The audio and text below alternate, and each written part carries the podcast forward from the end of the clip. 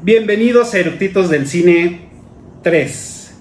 El día de hoy vamos a platicar de una de las sagas más consentidas de la industria del cine, de los videojuegos, de las cómics, de las caricaturas, de la televisión. Precisamente vamos a hablar el día de hoy de Batman. Así que vayan por sus palomitas y que disfruten la película. Comenzamos. ¿Ya está grabando?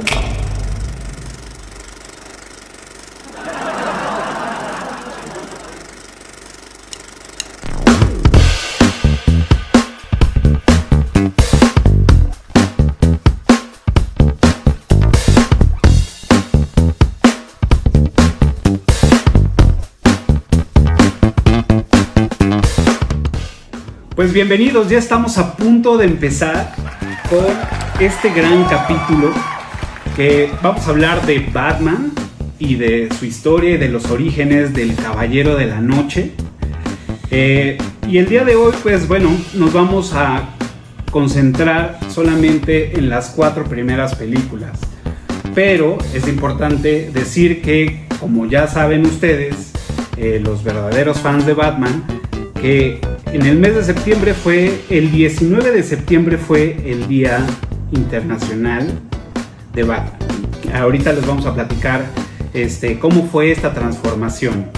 Eh, pero bueno, vamos a, platicar solamente de Batman de 1989, de Batman Regresa, de Batman Eternamente y de Batman y Robin. Eh, y como datos generales, como para los que no hayan visto, que anden curioseando por este episodio, pues bueno, vamos a platicar eh, de estas cuatro películas y de los directores. En este caso solamente fueron dos. Que bueno, de Batman 1989 eh, y de Batman Regresa fue Tim Burton.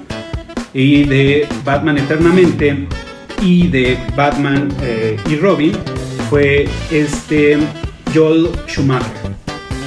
Como compositor de la música emblemática de Batman, pues fue Danny Elfman y en las otras películas fue Elliot Goldenblatt. Eh, y también hubo una colaboración muy especial en la primera película de Batman con Prince, que sacó un disco, la verdad es que está, está muy, muy bueno, tiene muy, muy buenos ritmos, nada más que son un poco largas las, las canciones y se repiten coros y suele ser un poco este, cansada a veces, pero la verdad vale la pena. Y para que sepan, eh, los estrenos de estas películas, Batman de 1989 fue el 19 de julio de 1989, Batman Regresa fue el 16 de junio de 1992 y Batman Eternamente fue el 29 de junio de 1995. Y por último, Batman y Robin, al parecer creo que fue la que menos nos gustó, fue el estreno fue el 12 de junio de 1997, para que tengan como un, poco de, información adicional. Y pues bueno, vamos a empezar con este eh, gran episodio al Caballero de la Noche para que ustedes sepan y vean lo que traen nuestros eructitos el día de hoy. Y pues bueno, el día de hoy traemos unos eructitos que traen todo para nutrir este capítulo de Batman y que traen mucho conocimiento del tema. Y pues bueno, los eructitos del día de hoy son, aquí van a estar. Hola, mi nombre es Itzel, alias La Bativisca. Mucho gusto. Bienvenida. Ojalá, les guste el programa. Bienvenida. Hola a todos, yo soy Ro y bueno, igual esperamos les guste todo lo que vamos a decir y platicar. Perfecto, gracias.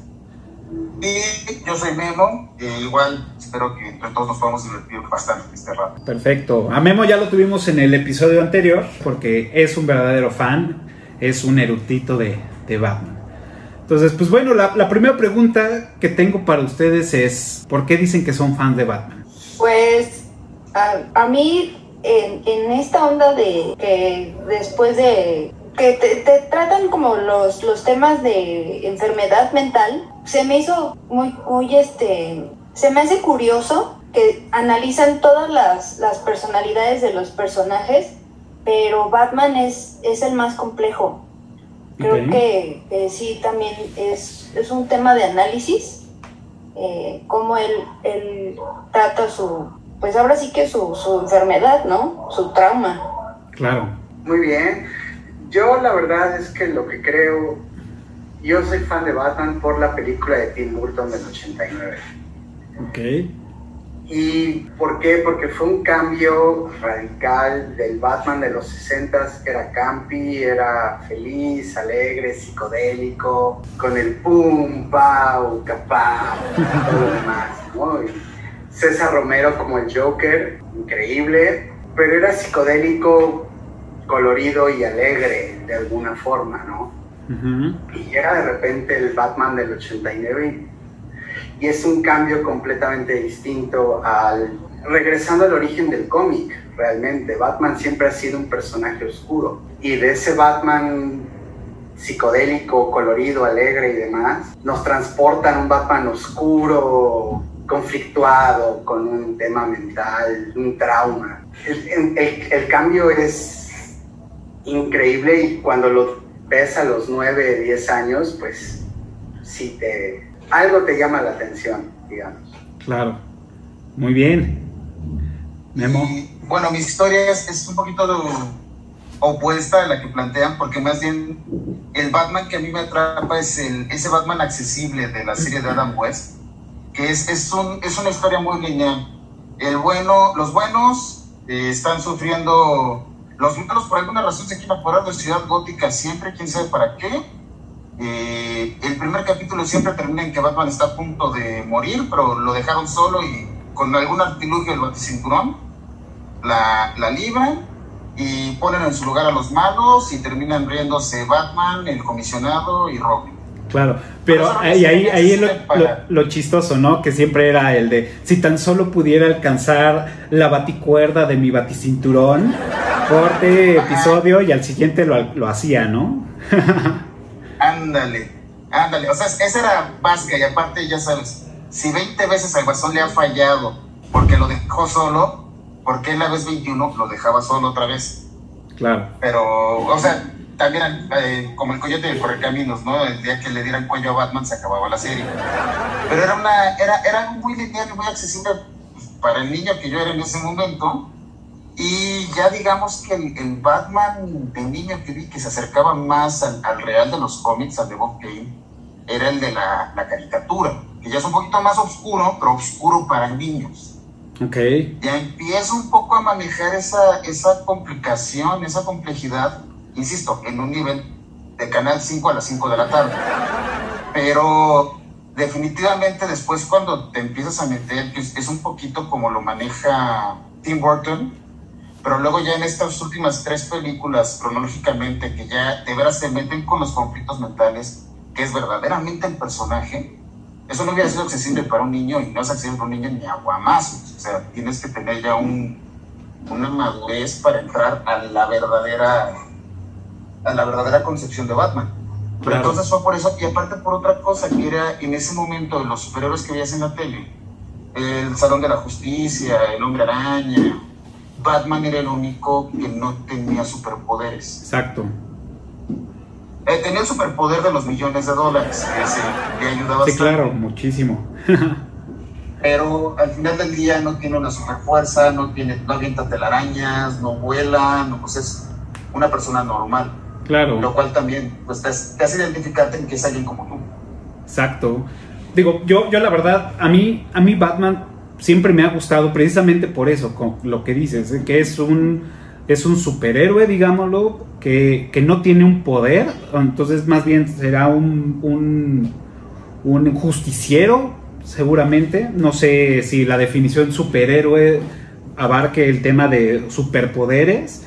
Pero a lo mejor es un, un justiciero que, que por sus medios, ¿no? En este caso, pues tiene la lana del mundo para, para tener un batimóvil de ese, de ese calibre, para hacer este, usar, digo, nos lo dejaron muy claro en, en- en la de Batman, el Caballero de la Noche, que bueno, ahí tiene pues Ajá. con qué, ¿no? Hacer, hacer, y también con Adam West, pues la serie me encantaba, me- me, no tiene esta parte oscura que conocemos actualmente, pero era muy divertido verlos, pues en esas escenas, ¿no? De si tan solo pudiera alcanzar, que siempre terminaba los capítulos así, o, o la escena está súper, perdón, Phil Barrera, se me, ya se fue. Este- Se, te- se te subió Lolita Yola. Sí, perdón. Ahora sí, ya, ya, ya, creo que ya se fue. Este, la escena está súper chafa que siempre están escalando en el edificio, que se ve a leguas que pues, es plana, ¿no? Pero, y que sale un güey en la ventana, ah, yo la Batman y Robin. O sea, era muy cómico, la verdad es que me gustaba mucho porque era muy entretenido.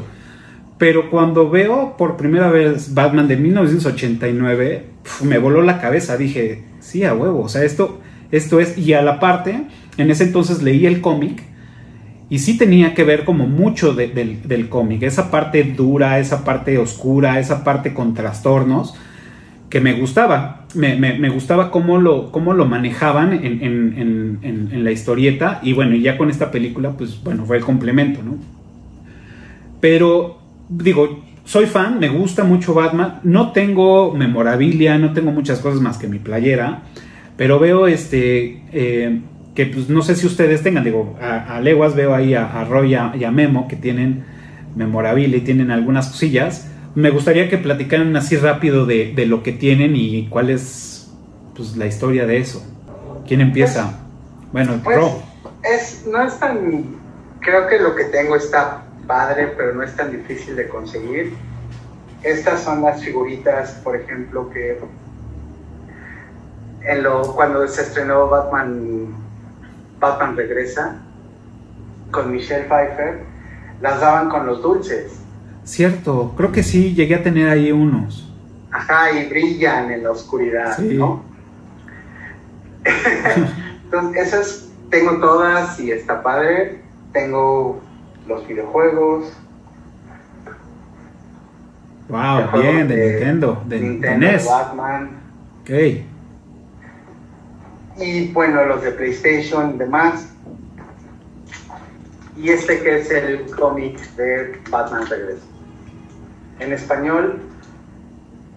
La verdad está padre, se lanzó al mismo tiempo que la película. Ok. Y es, no, pues ya tiene un rato. Digamos que es una herencia, ¿no? Pero es un tío que me lo dejó. Wow. Oh, qué padre. Perfecto. Y esas, digamos que son las cosas más padres que, que, que puedo tener, ¿no? Tengo videojuegos, las películas, por supuesto pero los muñequitos de Sonrix y el cómic creo que es lo más representativo. Y una taza. Bien. tu batitaza. Es mi bat. Perfecto. Con la caja todavía original. Excelente. Memo. yo les platico de lo que, de lo que está a la vista. Esta es una capa. Eh, las venden en, en Six Flags. Recordamos que es. Claro. Aparte de con tienen el, convenio con DC Comics y bueno, también uno, y con ella he disfrutado un par de veces allá en Six Flags en decir, ok, de la puerta para acá puedo ser, este, pues sí, un poco niño, porque pues ir por la vida con una capa puesta no es este, el mayor icono de, madurez y de normalidad, pero no, eh, como bien dice una amiga, soy adulto pero no ejerzo. Y bueno, la, la, manera, el ir por el parque con la capa tiene tiene su magia. Esta, es, en sí esta gorra viene del, del hogar eh, Carrera Camacho, de una carrera de Batman que, me hicieron favor de, de, obsequiarme, la cual, pues ve, tiene su... Bien. Es, especial. Eh, bueno, ahorita nada más puse aquí el, la, ahora sí que la caja de las películas que nos conciernen. Ok. En, en, en DVD, porque digo, como buen ñoño tengo todas las de Batman, incluida una que hay, que en sí dio origen, eh, la serie de Adam West, es a causa de una película, o sea, es anterior con los mismos actores haciendo los personajes, pero sale esta película, y también está aquí en mi librero, y es la que detona la serie. Ok. Y bueno, también aquí, aquí nos está acompañando un baticochinito, analíticamente, pero está en su Bien. En su identidad secreta. Y la que no les voy a enseñar es eh, mi hermana y su novio amablemente me regalaron unas chanclas de baño de Batman. Bien. Por lo cual soy todo un superhéroe responsable y todas las mañanas que me baño. Muy bien por ti. Me tallo muy bien porque soy un superhéroe responsable. Perfecto. muy bien. ¿Y tú, Visca, qué tenemos? Oh, no tengo yo, yo a la edad a la que conocí a Batman, no, este, que tendría como unos 7, 8 años, eh, mi tío nos llevó, nos llevó al cine a, ver Batman aquí a, a Coyoacán. Este, creo que todavía no se ponía de moda esto de, de las de la premier y este y nos llevó a ver Batman y Robin a las 11 de la noche. Wow. Y este, entonces pues casi todas mis cosas de Batman son recuerdos, ¿no? igual mi papá me, me regaló un cómic de Batman en donde este peleaba contra una enfermedad, un virus, algo así y traté de buscarlos en a esa edad en el puesto de periódicos, no tenía ni idea, este, ya no, ya no los pude conseguir. Y este, y también llegué a jugar con, mi primo, él, él sí es, este, tiene sus tarjetas y todo. El juego de, Nintendo, ese de Batman. Eh, a mí me encanta cómo, cómo salían los payasos y el perrito, la música. O sea, no, no, nunca he sido de coleccionar muchas cosas, pero sí también me acuerdo de los muñequitos que salían en las cajas de Sonrix. Este, el, el aroma, se les, se les queda el aroma como a chicle. Entonces, eh, pues, pues nada, creo que son mis orejas de, de, de gatúbela. Bien. Y, igual de, creo me enajené con la con esta película de, de Hiedra Venenosa, este, hacía mis dibujos y todo, pero son cosas que a, la edad de la que yo me hice fan de Batman no, no guardé nada. ok, suele pasar. Digo, yo, yo la verdad también, o sea, tengo mi, nada más mi playera y tengo pues las, las cuatro películas y pues toda la, la, saga de Batman, Eso es lo, lo único que tengo. En su momento tuve cómics, pero pues sí, también se, perdieron. De hecho, este, platicando con Ale fue eh, en, precisamente en Batman y, Robin, pues el, güey este que hace, ¿no? Esta hiedra venenosa, pues que es Bane. Y pues nos, transforman a Bane en, en, las nuevas de Batman de otra forma, ¿no? Entonces, y en el cómic también te dicen otra cosa, ¿no? Que de hecho Bane es el que hacen el, episodio, bueno, el, capítulo, bueno, la, revista, el cómic de la caída del murciélago, cuando, cuando Bane le rompe la, columna vertebral y queda paralítico. Pero bueno, esa es historia, historia vieja de los cómics. Pues muy bien, este... Me imagino que tienen ahí por ahí algunos datos curiosos. Me gustaría empezar. Eh, como les, había platicado al principio, que eh, septiembre es el mes de Batman. Y se, se acuerdan, el año pasado hubo. Em, proyectaron la batiseñal en varios edificios de todo el mundo. De hecho, aquí en, Reforma proyectaron uno. La verdad, se, se, vio muy padre. Y un poco la historia de esto, pues bueno Em, Batman, eh, bueno, en este año, en el 2020, cumplió 81 años, que fue en 1939, cuando pues salió a la luz Batman, ¿no? Y el 23 de julio del 2014 fue la primera vez que se, se celebró eh, por su 75 aniversario. Pero, pero realmente tendría que haber sido en marzo, o sea, puede haber sido en marzo o, en mayo, porque fue la fecha en que salió la primera vez en Batman pero este, eso lo hicieron en, la Comic Con en San Diego, por eso empezaron a manejar esa fecha. Luego, a partir del 2015, se celebraba cada tercer sábado de septiembre, o sea, y desde ahí ya pues empezamos a partir, ¿no? Entonces, este, este, en este año cayó el 19 de septiembre, ya venimos tarde a la fiesta con este capítulo, este capítulo pues va a salir en octubre, pero este, pues no podemos pasar la oportunidad de, mencionarlo y de festejar al caballero de la noche. ¿Ustedes tienen algún otro dato curioso que sepan de las películas? Pues también apenas, bueno, no tan tan apenas. Este, hay una ciudad en Turquía, creo que se llama Batman, y andaban demandando a la Warner Brothers por, por, por, este, porque se adueñaron del nombre. Y, este, y sí hubo ahí como una onda de, de checar el año y todo. Y no, la ciudad pues es reciente que, que hicieron ese, que se llama así, ¿no? Pero pues fue como de, ¿cómo, cómo, este, de dónde te sacas que vas a demandar a la Warner Brothers porque tu ciudad se llama como Batman, ¿no? Órale, eso sí, fíjate, eso sí no, no lo sabía. Sí, estuvo, ya, bueno, no fue, no duró mucho, fue como un llamar la atención, ¿no? Precisamente porque celebraban el, el, el algún aniversario de, de Batman.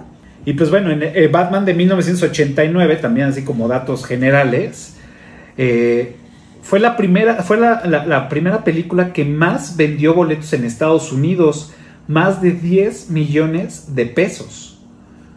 Por arriba del Caballero de la Noche asciende, o sea, fue un hitazo esa madre, la gente se volvía loca con esa película. Es cierto. Aparte es una película que marca un, que marca un o sea, como, como un superhéroe, ya, eh, porque estaban las películas, estaba la saga de Superman y había ciertas, ciertas películas, pero esta era como la primera, que irónicamente le estaban metiendo con todo un gran director, un gran músico, grandes actores, pero también como buena franquicia que inicia tenían esa pequeña duda o esa pequeña incertidumbre de, ¿y sí? o sea, no iban tan a la segura. Eh, por ejemplo, ahorita las de esta nueva saga sabían que iban sobre camino andado, o sea, no, no había pierde. Lanzaron la película de Batman hasta que, bueno, eh, por acuerdo no existe Batman contra Superman, pero... No, esa nunca existió. O sea, ya iban sobre camino, o sea, ya iban a la segura. Claro. y, pero sin embargo, en, en el 89 no iban tan a la segura hasta que sale, marca eso, el, éxito de taquilla que, claro. y más, y, bueno. Y más porque, o sea, habían pasado 50 años desde la primera aparición de Batman en una tira cómica. O sea, decir, híjole, le estamos apostando algo que nunca más, o sea, que no se había visto en, la pantalla, ¿no? O sea, 50 años después, pues sí te genera dudas, la neta, ¿no? Que aparte... Eh, o sea, también cuando aparece Batman, no aparece en un cómic de Batman, sino aparece en el Comic Action Detectives, me parece que se llama. que es, eh, no, Detective Comics es lo que significa DC, pero el, el cómic se llamaba. Ahorita no me acuerdo, pero eh, no era un cómic de Batman, sino entiendo que era como como superhéroe, o sea, era como un cómic de superhéroes que hoy salía uno, después salía otro, después salía otro, y ahí es su primera aparición. Ok. Hasta después, con el éxito del personaje, se crea el cómic de Batman. Ok, ok, ok. Y pues como chisme, ¿no? en, en la película, pues bueno, el Joker, pues bueno, antes de, escoger a, Jack Nicholson, pues se había puesto en la mesa a Wayland Dafoe a James Good, a David Bowie, a Tim Curry, que es el que le hizo del payaso de eso, y, este, y a otros más, ¿no? Pero eh, también se lo llegaron a ofrecer a Robbie Williams. Bueno, antes de ofrecérselo a Robin Williams, se lo, se, lo, se lo ofrecieron a Jack Nicholson y Jack Nicholson no estaba muy seguro y dijo, no, la verdad no me interesa. Van con Robin Williams, se lo ofrecen y por atrás le dicen a Jack Nicholson, oye, ¿sabes qué? Se lo están ofreciendo a Robbie Williams. Y por el ego, seguramente, dijo, bueno, mi madre, lo acepto. Pero pues cabe destacar que pues Robbie Williams se entera de que pues lo usaron para que Jack aceptara el papel. Y pues se, encabronó. Y dijo, pues se van a la chingada con sus películas. Por eso, o sea, es lo que dice. Por cierto, es correcto, perdón, sí. Sí, no, no, no, que, que por cierto, bueno, abro un paréntesis, Itzel tenía toda la razón, el, cómic se llamaba Detective Comics, da culpa, mal ñoño.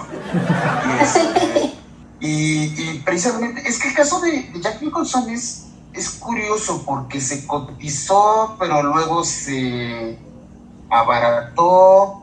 O sea, porque entre varias cosas que yo leí por ahí es que también cuando querían que fuera Jack Nicholson, eh, convencerlo fue un, fue difícil. Pues nada más les costó Porque- 60 millones de pesos.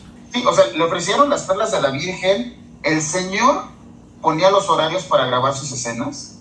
Sí, porque era- aparte y el bueno de el, el guasón el Joker en los cómics no tiene un nombre no, no hay un nombre de pila Claro.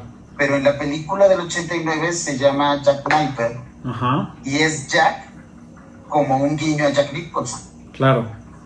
Ok. y en sí aquí cabe un, un dato importante y, y por eso te digo que eh, Jack Nicholson tenía una posición cómoda para negociar, pero también le quisieron sacar un calambre, pero un, un dato que no, no sé hasta qué momento se enteró Jack Nicholson, eh, porque definitivamente lo supo para pedir esas, esas cosas, es que Bob Kane quería que Jack Nicholson fuera el Joker. Ok. Entonces, sí es, o sea, al final del día iba a ser Jack Nicholson. Entonces, y yo creo que a lo mejor todo esto que mencionas puede meterle un calambre que no. Este, porque si tú sabes que el creador del personaje quiere que seas tú, Claro. vas a pedir. Sí, todo. no, bueno. Sí, sí, sí. Te Llevas pone. todas las de ganar. Claro. Exacto, y de hecho, a final de cuentas, Jack Nicholson sí aceptó un salario más bajo, pero con un porcentaje de la taquilla. Sí, claro. Entonces, O sea, un personaje de, de esa, un porcentaje de esa taquilla tienes para. Sí. sí, exacto. Entonces acabó cobrando, Batman acabó siendo la película en la que más cobró.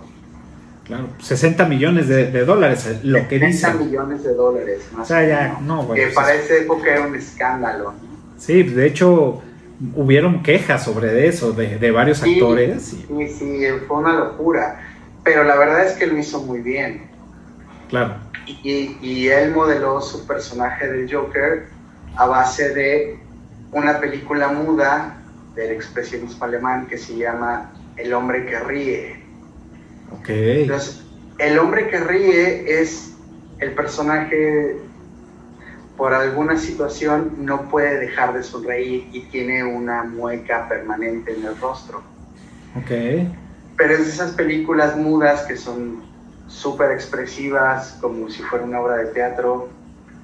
Y de ahí, Jack Nicholson, de esa película, de ahí, de alguna forma se inspiró para hacer el Joker Ok.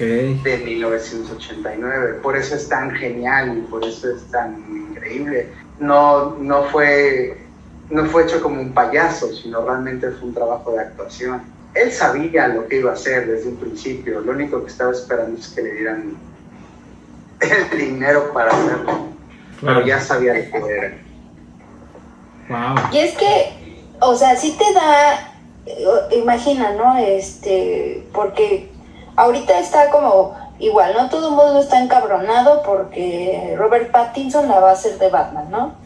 Pero en su momento, pues también le tocó a, a Michael Keaton que, que, que, que dijeran, a ver tú, como, como, ¿qué vas a aportar a Batman, ¿no?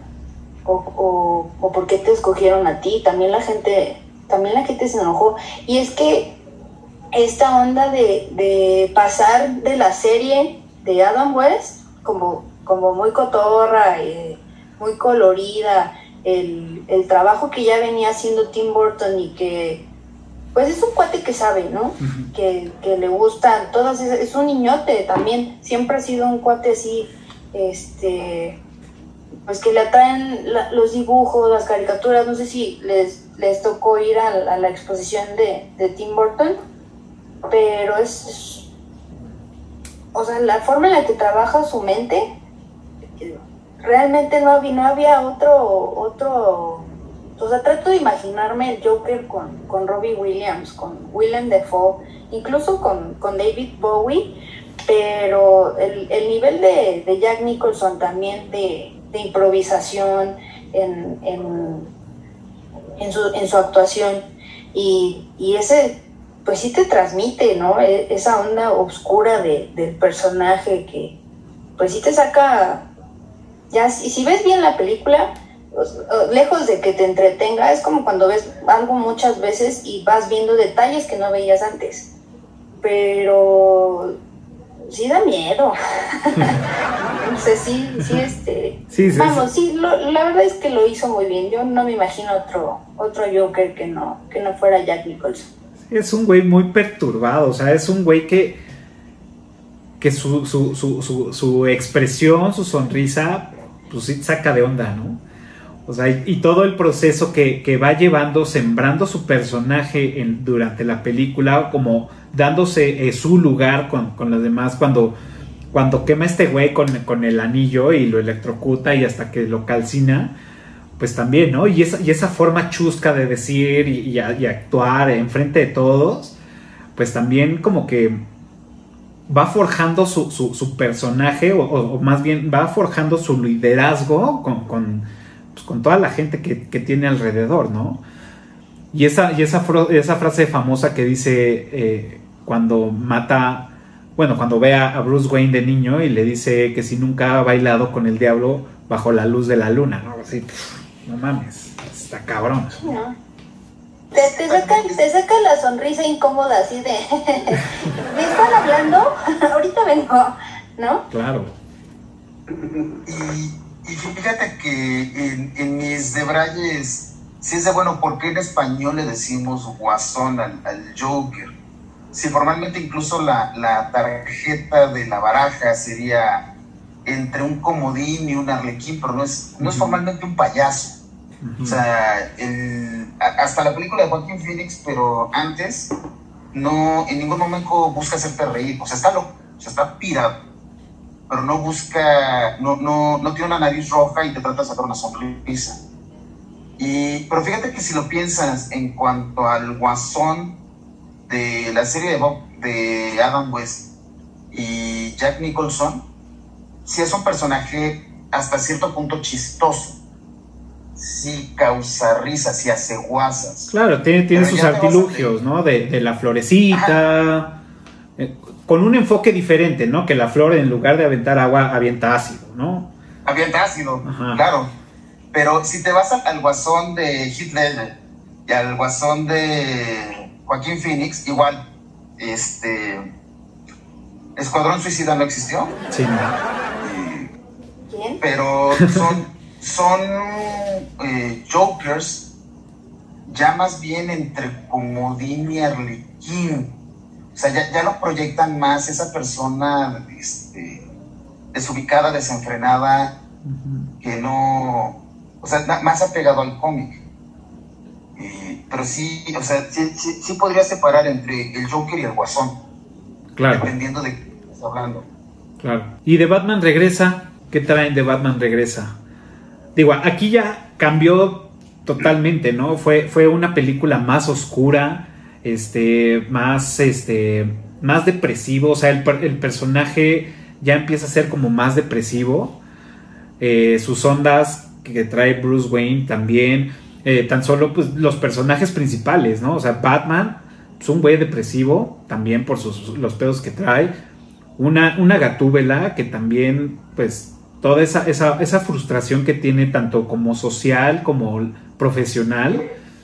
Este, un pingüino que fue un güey, este, pues, abandonado y que pues vive con ese rencor toda su vida, ¿no? Y, lo trata de, de, afrontar de otra forma que pues bueno, se, desarrolla toda esta, esta etapa, ¿no? Que llega el detonador, que es este Shrek, que es el empresario, y ese pues es el detonador para que pues haga todo su desmadre, ¿no? Pues, sí, o sea, Sí, sí. Dale, dale. Pues es que de... yo creo que la, la o sea, de alguna manera te identificas, ¿no? Entre comillas, con, con esa con esa parte de que pues también algunas veces uno se siente mal, ¿no?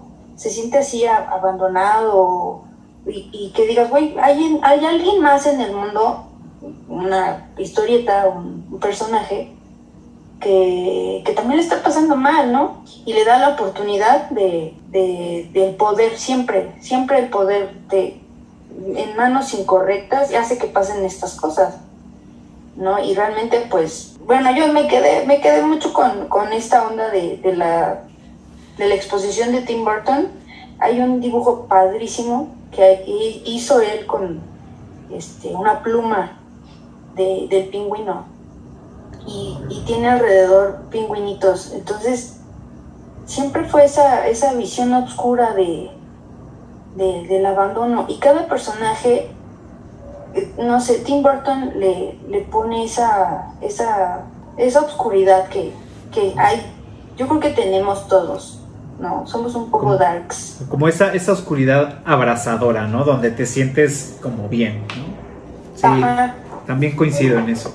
es que particularmente en la de Batman de Regresa se dan vuelo con la, la gente que tiene temas mentales, o sea, tienes a Batman, tienes a Gatúbela, tienes al pingüino, el mismo Max Shrek tiene, tiene ondas.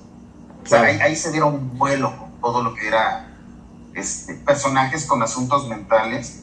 Y fíjate que también lo, lo que menciona Itzel, de, que yo creo que el director ideal para traer de nuevo a la palestra, y sobre todo porque sabemos que el cine populariza mucho a los personajes, porque Batman nunca ha dejado de estar en los cómics, pero el cine es el que los vuelve muy accesibles. Y definitivamente yo creo que sí es Tim Burton el, que, el, ideal para traer a Batman, porque incluso lo podemos ver en los, en los pósters. Claro. Es, es, un Batman oscuro, es un Batman, eh, eso, gótico. Y especialmente lo contrastas con las siguientes dos, o sea, podemos ver que los pósters son más coloridos, son más... Claro, sí, sí, sí. Sí, como, como menos, eso, menos oscuros, menos, menos Tim Burton. Pero realmente las dos primeras películas tienen totalmente su firma. Eh, incluso los, los, mismos personajes, tanto los mismos parafernalia que usa el guasón, como la parafernalia que usa el pingüino, son muy, muy al estilo de los dibujos que hacía, que hacía Tim Burton. Claro. O sea, cuando precisamente en esa exposición, desde la entrada, que era como una boca por la que te metías, es, es totalmente su firma y, se ve mucho eh, por la ciudad y por, los, por lo que usan los personajes, ¿no? Claro. y, de, de, alguna manera reivindica esta onda de, del, del cómic, ¿no? De, de, cómo era un personaje que, pues, mm, no, no que se escudara en la sombra, ¿no? Pero que fuera como o sea, siempre está ahí esa, esa onda oscura, ¿no? Pues desde que se llama Ciudad Gótica es por, por algo. Pues sí, yo creo que fue un, un, acierto muy grande y viene a revolucionar toda esta onda de, de las películas de, de, de, superhéroes, porque te, el salto de la tele al del cómic a la tele y de la tele al cine, pues sí es muy diferente. O sea, el que sabe de cómics te puedo decir, no, es que en la película te lo manejan mal, lo que tú quieras, ¿no? Sí, siempre, siempre es lo... es que en el ejemplar 53 de la serie... Exacto. y, y, y, te lo hace, como, como dice este, este memo, ¿no? Te lo hace más accesible y, y te atrapa en la historia, o sea, te... Pues es, inevitable que no te hagas fan de... Sí, claro. ¿no? Ahorita, no sé, los Vengadores, pero en ese tiempo siempre era o Superman o Batman. Claro. O Star Wars. Ah. exacto. Fíjese que exacto, exacto, Y el otro tema que hubo con, con Batman Regresa que también ocasionó que las otras películas fueran coloridas y digamos un poquito más bobas fue que el, si tú comparas Batman con Batman Regresa, sí hay un salto en cuanto a los temas que se manejan, ¿no? Gatúbela es sensual y fuerte y demás, y el pingüino es tétrico y perverso y pervertido, y se hacen un buen de, de dobles sentidos que de niño no los agarras, pero tus papás sí. Entonces hubo muchísimas quejas a Warner Brothers porque el, tema de la película era, no era apto para niños, supuestamente. Claro. Y de ahí fue que Tim Burton ya no regresó, Michael Keaton ya no regresó. Y creo, en, mi opinión, creo que fue bien Esas dos películas estuvieron bien no hacía falta una tercera. Los personajes son, están muy bien desarrollados. Todos tienen algún tipo de trauma o lo que sea encima que lo van, lo van solucionando al transcurso de la película, ¿no? Y de alguna forma todos los personajes se hacen un círculo, ¿no? Eso está bastante bien y no hacía falta algo más. Ya las otras a mí lo personal no me gustaron. Pero bueno, sí fue una película que tocó un tema más maduro de alguna manera, ¿no? Claro. Ya hablaba de otro tipo de cosas que en la primera que pues no, no se mencionaron. Entonces eso también la hace muy, muy agradable y que es una gran película navideña. Claro, sí, yo también las, las, relaciono muchísimo. O sea, las de Batman. contra la Navidad siempre. sí, exacto. Pero sí. aparte, te, dan, te, te, metes ese gancho al hígado, ¿no? Abandonan al pingüino en Navidad. Sí, Navidad. claro. Sí, sí, sí. O sea, toda la, la, la historia ocurre.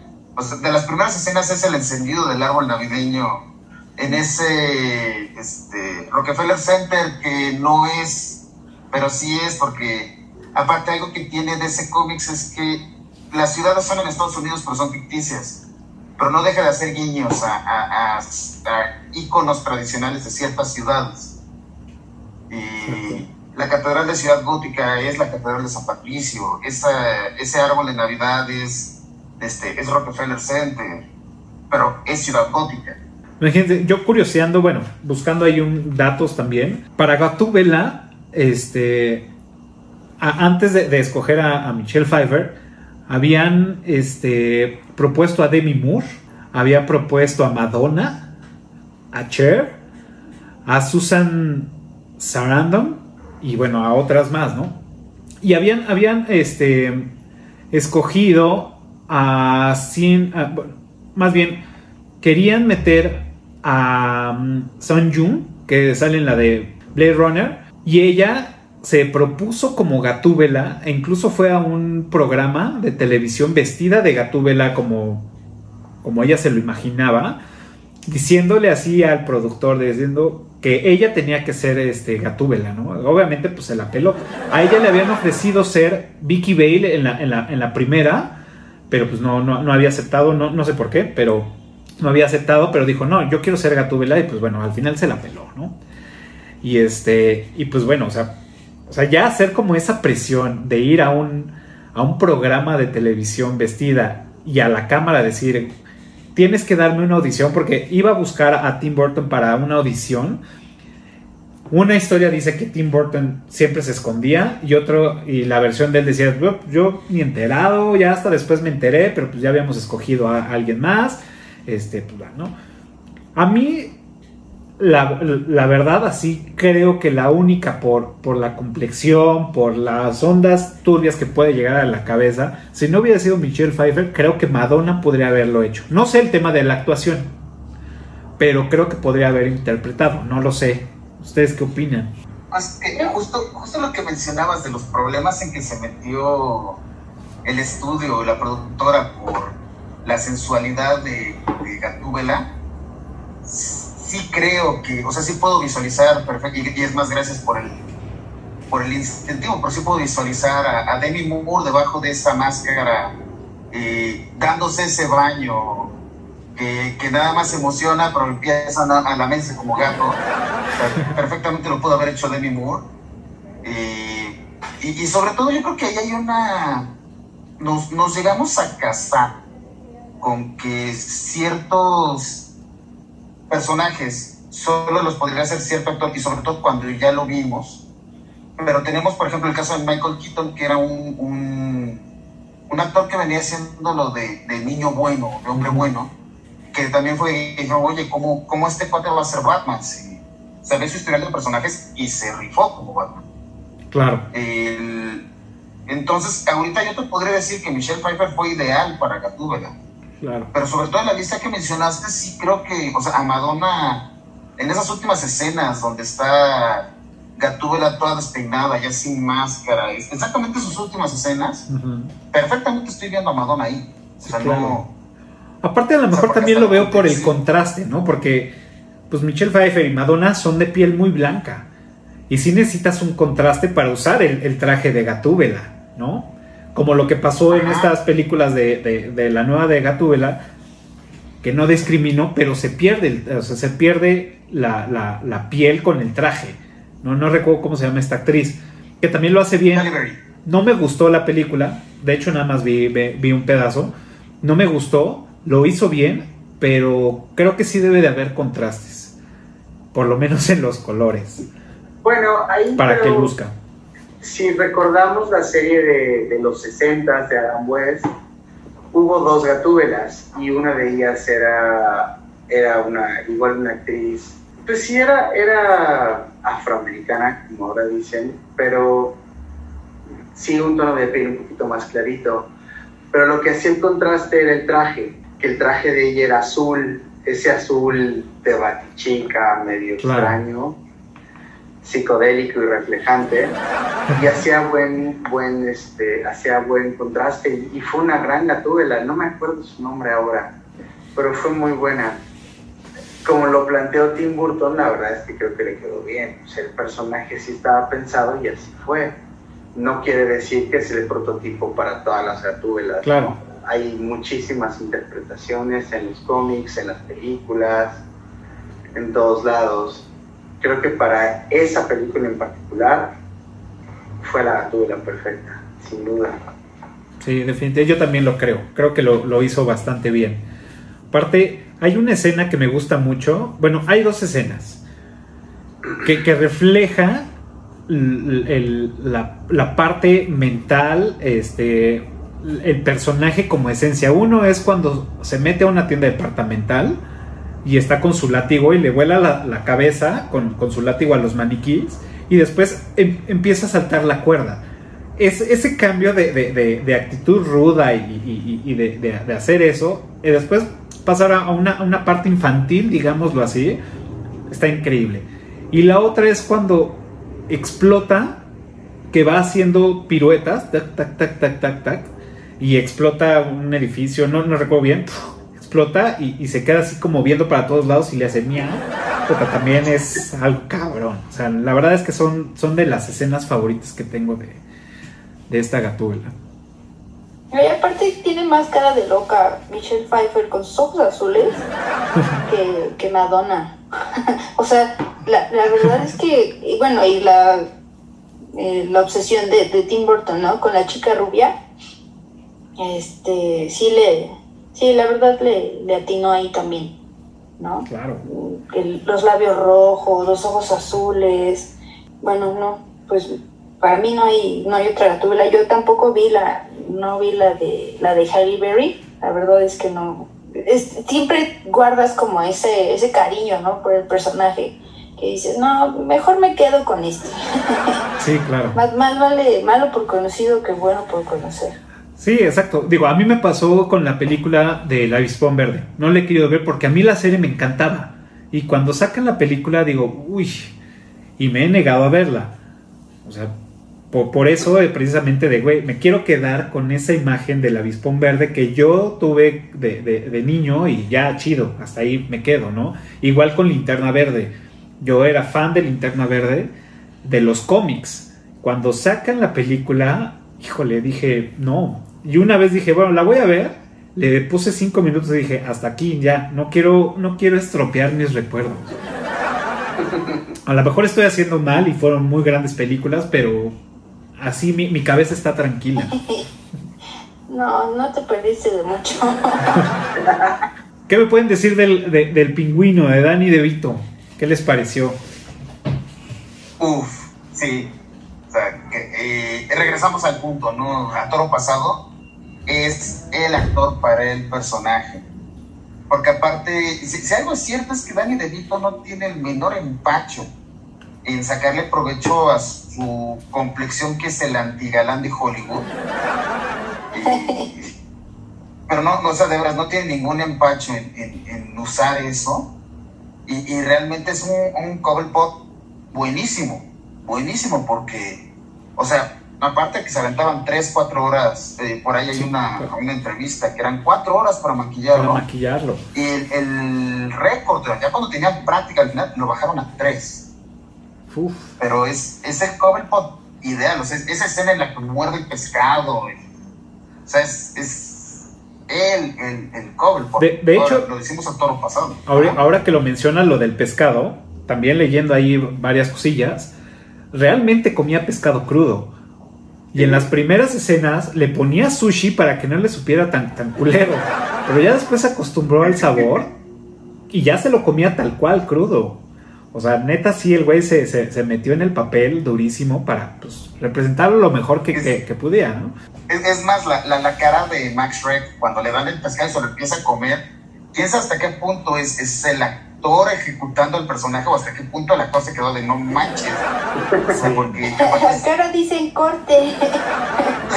Sí, yo, yo, le van a cambiar el pescado por comida decente, ¿no? Yo la, yo la empecé a ver y dije, bueno, seguramente es algo, una madre ahí que se inventaron que parece pescado crudo, pero pues ya leyendo digo, uff. Digo, yo, por, como, como ustedes lo saben, a mí no me gusta nada del mar más que filete de pescado empanizado y a veces camarones. Pero, híjole, o sea, ya directo así de, a ver, abre el pescado y cómetelo así, híjole, está, está cabrón. No, no. No puedo y no podría. Bueno, si me pagan los 60 millones de dólares, pues también, No, no, no creo que se los haya pagado a él, pero, pero pues una lana. a mí, de, de, respecto al pingüino, no sé si alguien lo iba a mencionar, pero hay, hay una entrevista que le hace este Graham Norton. Ah, no me acuerdo quién más va, va al programa, pero le, le, le, dice, ¿no? Este, a ver, cuéntanos, es una, algo gracioso que te haya pasado, ¿no? Haciendo la del pingüino. Y, platica de una escena donde tiene un mono, mayordomo, que le, le da un papel, ¿no? Entonces ven que siempre, ya yo me imagino que entrando ya en personaje es difícil, este, ya haces cosas como inconscientes, ¿no? Entonces él estaba con sus manos babeando, haciendo gruñidos y, todo esto. Entonces eh, baja el mono por la escalera con el papel, pero se quedan viendo de frente. Entonces el mono se asusta y lo primero que hace es aventarse a, la entrepierna de, de Danny traía ya la botarga y todo, y dice que sí le, le, alcanzó a agarrar un, este, en el muslo por dentro y que sí le arrancó un buen pedazo de, de espuma, ¿no? Y fue así como de, ah, sí, corte, ¿no? Y este, pues la manera en la que lo cuenta Dani De Vito, pues es más graciosa, ¿no? Bueno, a mí me encanta Dani De Vito de, de pingüino, como se le sale la saliva cuando hace ruidos y pues, igual te saca como ese, esa sonrisa o esa risita incómoda de, de bueno, ya este, ya te hablan, ya me voy. Claro, o sea, sí, es un personaje que también impone, ¿no? O sea, la cara, o sea, la, nariz afilada, los colores, la saliva verde o bueno, verde azul, este, los dientes, la forma de expresarse, cómo se ríe con, con, con este, con cinismo, este, sarcástico también incluso. La escena cuando le muerde la nariz al otro güey es increíble. O sea, la verdad es que fue muy buen personaje. También él tuvo mucha participación para, para el desarrollo del personaje. Sí, estoy de acuerdo. Es, un gran pingüino. Es, es, no sé quién más haya estado considerado para el papel, pero fue escrito pensando en él, definitivamente. Claro, y es buen actor. A mí me gusta mucho cómo actúa, me gusta en las películas que ha salido desde Junior con Arnold Schwarzenegger. También ahí me gusta cómo, cómo lo interpreta. La verdad es bien. Y fíjate, otra, otra cosa que había leído ahí es, es que ven en la escena que está Gatúbela y está el pingüino y empiezan a platicar ellos. O sea, obviamente ella súper sensual en la cama, ahí muy, muy, este, incitando. Y el otro güey que viene así como ya el flotador a tope pues queriendo ahí con, ella. Y empiezan a tener esa charla y de repente pues ella saca el pájaro de la jaula, ¿no? Este, estaba leyendo que efectivamente el pájaro era real, el que se metió a la boca fue real. O sea que, que habían propuesto que, que fuera animación en su momento, pero ella dijo, no, ni madres. Entonces agarró un pájaro y se, ahora sí que lo agarró y se lo metió a la boca y, ya fue cuando, cuando lo saca. O sea, realmente sí es, sí es un pájaro vivo, vamos. Es lo que, lo que dice, ¿no? No sé si sea cierto, pero en varios lados coincide esa, esa historia, ¿no? Está súper loco. No, no, no me lo ¿Quién sabe? Y, y, es muy intenso, ¿no? Y, y, vi, y vi la escena varias veces. Este, se ve medio choro el, el pajarito cuando sale de su boca. Pero, pues, híjole, no sé, ahí no sé qué pensar. Pero si lo hizo, está cabrón, ¿no? Como dices, son actores súper intensos que quieren llevar a otro nivel, pues, el papel, ¿no? Y es que, es que yo creo que ya traes el disfraz, ¿no? O sea, también esa, esa que ocultarte detrás de una máscara te da, te da la libertad de, de hacer prácticamente lo que, lo que en la vida normal no, no harías. Entonces, que le impriman esa parte también, ¿no? ¿Qué, qué tanto, qué tanto sacas de, de ti, ¿no? Esa, esa parte oscura escudado de, de, un traje, una máscara, un personaje, que fue lo que decían ¿no? en su momento con Hitler, a, a quien ya en, en, personajes tan profundos, en actuaciones tan, tan contundentes, pues sí te llegas a perder, yo me imagino que sí te llegas a perder un poco, ¿no? Ya cuando termina, pues también te ha de quedar cierto vacío de decir, ya se acabaron las vacaciones, ¿no? Tengo que regresar a, a la realidad o como, o como Johnny Depp, ¿no? Que se quedó así como en el de este rollo de, Piratas del Caribe.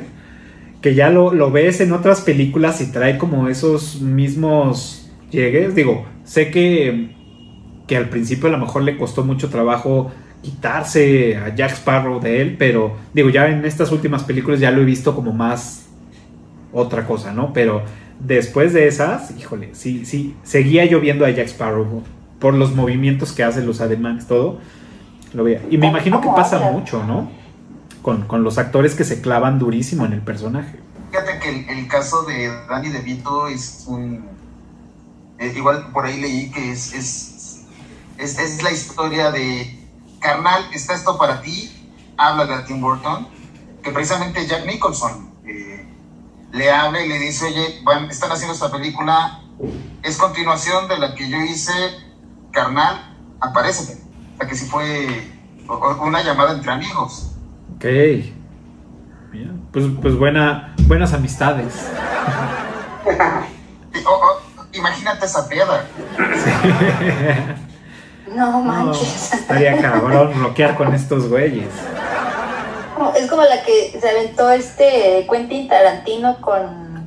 Ay, se me acaba de ir el nombre. El cuate que lo hace de Hans Landa. Ah, sí. Ay. No, imagínate, una, una, o sea, nada más escucharlos o verlos ya ha de ser un, un privilegio. Ese actor que le hace de Hans Landan es increíble, es un gran actor. Christopher... Ay. Waltz.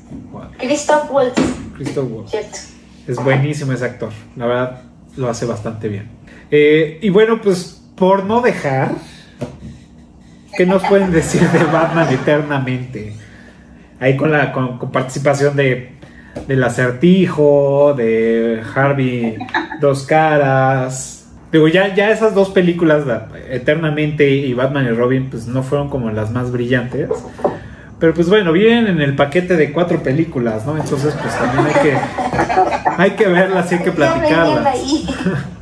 ¿no? Digo, tiene su encanto también. Para esas, para esas películas, el estar junto a las primeras. O sea, a lo mejor incluso si, si alteras el curso de la historia y primero sucede eso y luego Batman y Batman regresa, no sería tan injusto, no sería tan... Dices, bueno, va, en una ascendente. Claro. Pero, pero de plano, eh, Schumacher se voló. O sea, Sí, ya, ya hizo. Ya hizo unos personajes, obviamente más, este, más de caricatura. este, historias más fantásticas, digámoslo así. Ya no fue la parte oscura de Tim Burton, que es precisamente lo que es Batman, ¿no? De hecho, este, mm, ¿cómo se llama? Ay, ¿cómo, cómo se llama el que hizo este Batman? Este... Mm, es... Ana Val Kilmer. Val Kilmer. Pues la verdad, uh, siento que fue él, él y este... Creo que, es el, peorcito. Sí, fue el peorcito. O sea, también, Clooney... Yo, creo que cuando, cuando le dicen a George Clooney, oye, güey, tu Batman ha sido el peor, Val Kilmer está así atrás de una palmera como Juan Gabriel. ojalá, no me, ojalá no me vea nadie, que nadie se acuerde. A, a, mí en lo personal sí me gusta. Creo que eh, eliminaron por ahí una escena en donde eh, Batman se, se, le va la onda de, bueno, al personaje se le va la onda de, de quién es, ¿no? Y se vuelve a reencontrar con, con él mismo. Y, creo que es uno, decía Jack Black, este, el de Kung Fu Panda, que es el, el, Batman de los Batman, el más emotivo. Y la verdad es que sí, eh, yo creo que de haber dejado esa escena, la película hubiera sido total, yo creo que hubiera sido más aceptada todavía que... Y le decía yo a Cafa que no, no creo que sea canon, porque se sale efectivamente en, meten a un personaje que no está en los cómics, tocan esta parte de, de la, onda, ¿no? De por qué Batman, tal vez de la enfermedad, ¿no? El trauma que le quedó a Batman no sé, Jim Carrey como el acertijo, tal vez le hubiera quedado a Robbie Williams, pero pues también denegó el papel porque ya le habían, ¿no? Seguía este, enojado. Se insultó, se insultó con lo de lo del Joker y este ¿no? Y el, el cuate que se me olvidó el nombre del actor, que él hace de, que sale en Star Wars, de Harvey Dent, en las dos primeras películas también este, hubiera sido como una buena continuación del, personaje, ¿no? De Harvey Dent. Pero, pues... Sí, lo cambian completamente. Yo, insisto, aunque no es canon, a mí, a mí me, me gusta muchísimo esa película, ¿no? Y, y la canción de Seal, como soundtrack de, de, esa película también, este, pues está rara, todo, toda la película es muy rara. Tiene, tiene sus detalles padres. la verdad, no son pésimas, pero sí, sí cambian un poco lo, que, nos, lo que nos trae Batman, ¿no? Desde los inicios, ¿no? Ni siquiera lo podemos comparar con Adam West, ¿no? Que la, serie no podemos comparar el personaje o, el ambiente en el que se desarrolla la película, ¿no? Esto ya es como que mucho color y, y mucho este Fluorescente y, acciones muy rápidas, mucha acción, eso sí, está, está bien, tanto como eternamente como Batman y Robin, mucha acción todo el tiempo, eso se les agradece también, pero sí como que, no sé, me, no me dejan un buen sabor de boca estas películas. bueno, tal vez viéndolas como películas independientes la una, una de la otra, ¿no? O sea, no forman parte de una historia como son las de Tim Burton o como las de en las que apareció Christian Bale, ¿no? Que es otra trilogía, es, un, es una forma de recontar la misma historia, ¿no? De alguna manera. Exacto. Entonces, tal vez pudieras pensar que las de George Clooney y Val Kilmer, pues son películas que deben considerarse como que un periodo de transición y no funcionó la historia y ahí quedó. ¿no? Exacto. Fíjate que yo, yo, les, yo, les, pondría el apelativo de palomeras. O sea, no, no, es para tirar el DVD a la basura, pero para pasarte un buen rato, yo creo que cuando le dijeron a George Schumacher, vas con las películas, lo que hizo fue, en vez de leer los cómics, se puso a ver la de Adam West. Porque si te fijas, sí o sea, nada más le faltan los letreros de boom, wow, wow. pero trae, tiene como esa comedia, como esa hasta inocencia de esas películas, pero la bronca es que les, como que les faltó esa gracia, les faltó esa. O sea, sí, yo siento que sí está inspirado, pero no. O sea, al final creo que le hizo falta acceder a ciertos recursos para que fuera esa película de domingo en la tarde, a ver, vamos a verla, ¿no? O sea, tranquilito, vamos a pasar el rato. Eh, Jim Carrey creo que creo que es un personaje que si no fuera el acertijo, que si no fuera Edward Digman, el personaje es bueno. Y Jim Carrey lo ejecuta bien. Nada más no es Edward Digman. Eso es lo único malo. O sea, el personaje como está escrito, yo creo que sí está muy bien ejecutado por Jim Carrey. Pero, insisto, no es. Es igual el, el, el caso de Tommy Lee Jones como Harvey Dent le falta esa tortura de esa dicotomía, porque realmente sufre, o sea, es, es el angelito y el demonio, pero llevado al extremo. O sea, es, es, el fiscal incorruptible y del otro lado es el asesino despiadado. Y siento que le, tanto en la escritura como en la ejecución les faltó profundizar mucho en eso. Claro. O sea, porque, y realmente para, para el humano, para el ser, debe ser una tortura horrible en vivir entre esos dos extremos. O sea, no son dos opiniones, son dos extremos. Y, no, e, ese personaje no proyecta eso. Claro. Sí, no.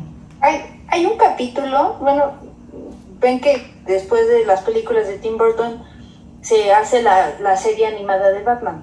Hay un capítulo que me, me encanta de precisamente de dos caras, en donde entra en conflicto él, él mismo. Okay. Entonces empiezan, empieza a haber este, crímenes entre, entre los malos, entre los criminales, y por un cuate que se llama el juez. Y Batman investigando, pues da, da con que siempre había sido Harvey. Siempre había sido dos caras, porque él mismo ya había entrado en conflicto. Entonces, esa, esa onda también de, de analizar el, al personaje, incluso que en caricatura sea tan complejo, eh, es, es, que es. te enamora, ¿no? La verdad, este, de mis personajes malos favoritos de Batman es el. el ventríloco, que siempre trae un muñeco. Ok, sí, sí, sí. Y el. el eh, que es. ¿Cómo se llama? El que cambia ya se forma.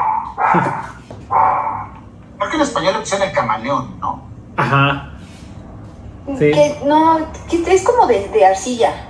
Creo Ah, que Greyface. Greyface se llama. ándale, ese.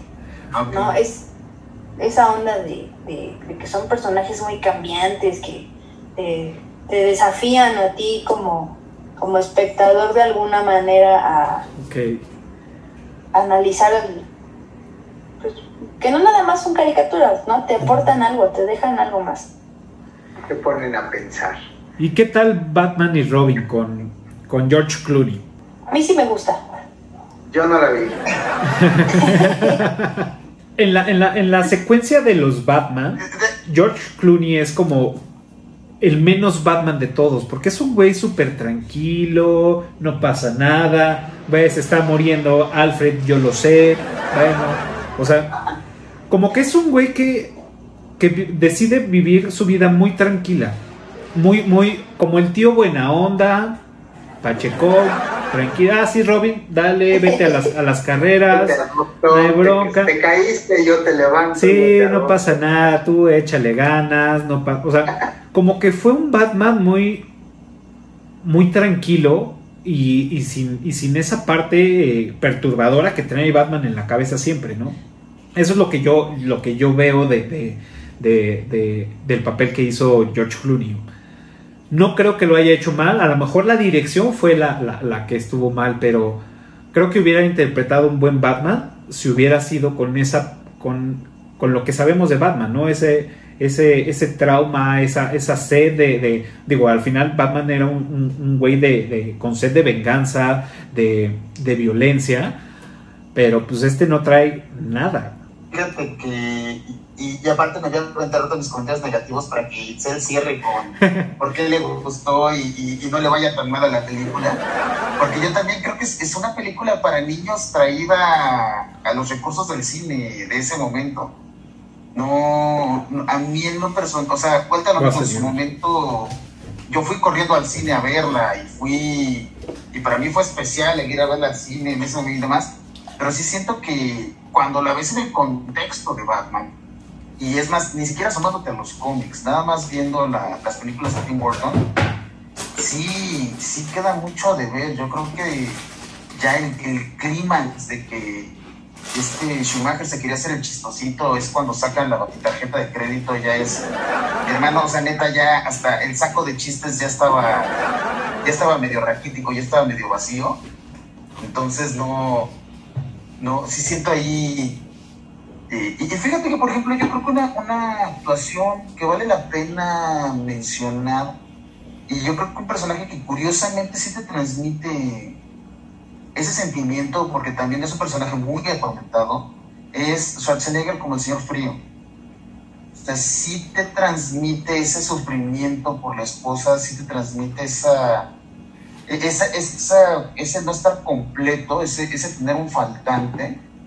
Y curiosamente una escena que para mí lo refleja muy bien, es siendo, díganlo la Rumi, pero siendo, es, ese personaje atormentado es cuando se le congela la lágrima. O sea, porque realmente refleja ese dolor, refleja y refleja lo que está viviendo, que es, es tan, tan, tan frío que congela su propia lágrima. Claro. Es- esas escenas que son detrás de la acción son, son, la verdad son buenas. O sea, cuando, Ajá. cuando ve a su, a su, a su, promet- a su esposa, ¿era esposa o prometida? Ya no recuerdo. Esposa, ¿no? Esposa. Esposa, ahí este, Sí. congelada, este, pues que el objetivo es reunir todos los diamantes para poder este, estar juntos otra vez. Esa parte, esa historia me gusta. Como dices, sí, sí, sí le da un valor al personaje muy bueno.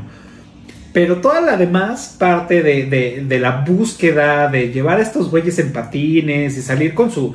O sea, el traje me gusta, o sea, se ve muy, muy caricaturesco y todo, pero me gusta mucho su traje. Este, y obviamente creo que era el único actor que podía aguantar el peso de ese traje, porque aparte de ese güey estaba mamadísimo, ¿no? Pero sí es muy mal actor el güey. Pésimo. Solamente, lo, Ese solamente me Terminator, gusta en Total Recall. Terminator con un cañón de hielo. Ajá, o sea, en Total Recall y en Terminator, ya, con eso me quedo, ¿no? Las demás como que tiene, tiene sus destellos en otras películas. El regalo prometido, este, y en Junior, en otras... Depredador. Depredador también lo hace muy bien, pero es un papel es hecho para él, ¿no? Pero sí, no, salvo esas escenas que es solamente monólogo, bien, las demás ya, híjole, los chistes son malísimos de, esas de esa película. Todos los chistes que hacen son malísimos, malísimos. Pero fíjate que retomando lo que, lo que dice Memo, o sea, la edad a la que yo la vi me, me llamó, me atrapó, ¿no? Eh, la batitarjeta, este, los, los colores, el, La las pantuflas de osito de, de Mr. Freeze. Pero todos, todos, yo creo que se resume también a, un- a una, anécdota, a una anécdota que se avienta George Clooney este, después de pedir disculpas por su Batman. Yo creo que no, es- eso no está bien.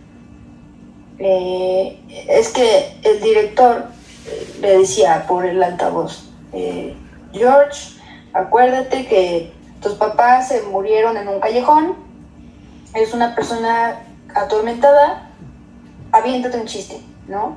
Entonces yo creo que también al director le dio hueva ya la, el rumbo que había tomado la historia de parte de, de- la Warner, ¿no? Que le pidió que fuera como una historia más para, para los niños, cuando pues no era, no era el objetivo, ¿no? Como ahorita. O sea, si comparas esa película con los Avengers, pues nada que ver.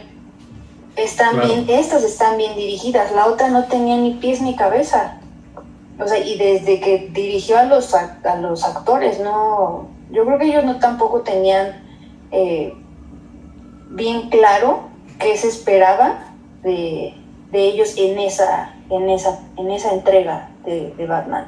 Sí, totalmente. Yo también se, se, se, se transmite eso, que se pierde, ¿no? Y, los rumores que, que, que había, ¿no? Que este Tommy Lee Jones con, con, el, con el director, pues, de hecho, terminaron la película y no se hablaban. O sea, es, güey, yo vengo a hacer mi chamba, ok, yo dirijo o hasta donde te dejes y ya, o sea, tuvieron muchos pedos por, por, por otras. Y también este Jim Carrey con, con Tommy Lee Jones, también, pues, los, ya sabes, los chismes de lavadero, que una vez Jim Carrey escuchó a, Tommy Lee Jones que le cagaban las películas de Jim Carrey y este fue así. Entonces, pues, también había como muchos conflictos en el set donde pues ya la sinergia de una actuación o de, o de rodar la película, pues ya no, ya no estaba el equipo pues, unido para hacer algo cabrón, ¿no? Y a lo mejor eso es lo que estamos traduciendo, pues lo que estamos platicando, lo que estamos, lo que nos transmitió, vamos. Qué loco. Sí, que, que no, que no ves como en las películas de Tim Burton, donde, donde todo, digo, donde, donde ellos, Michelle Pfeiffer, Michael Keaton, ¿no? Que lejos de que en ese tiempo eran pareja, pues queda, quedan bien las, las personalidades, ¿no? De ellos como actores, lo transmiten en, sus personajes. Eh, de Michelle Pfeiffer con, con Danny DeVito, este, ¿quién más? O sea, todos ellos como que hacían clic, ¿no? Que hasta, hasta Kim Basinger, ¿no? Que se la pasó gritando en la película. Ah, e, era, era retomable esa, esa había química entre, entre todos, ¿no? Y se, y se refleja en la calidad de trabajo que entregaron. Sí, totalmente. También es el, liderazgo, ¿no? Que, que, pone el, el, director, o sea, pues todo, o sea, realmente ahí es... Vale, dale, dale, Memo. sí, perdón. algo que también ahorita que está, eh, estoy medio conectando. Es que un, en el lenguaje visual hay una cuestión no tan, no tan evidente, pero tiene razón de ser, y es que Batman en, en las de Tim Burton viste de negro, el, traje es negro, y en las de Schumacher es azul. Incluso te habla de una, una intención por suavizar el, el personaje. Incluso no hace este, contra, este contraste tan fuerte, negro y el, el amarillo del, del escudo sino más bien lo hace más armónico, lo hace más suavecito. Claro.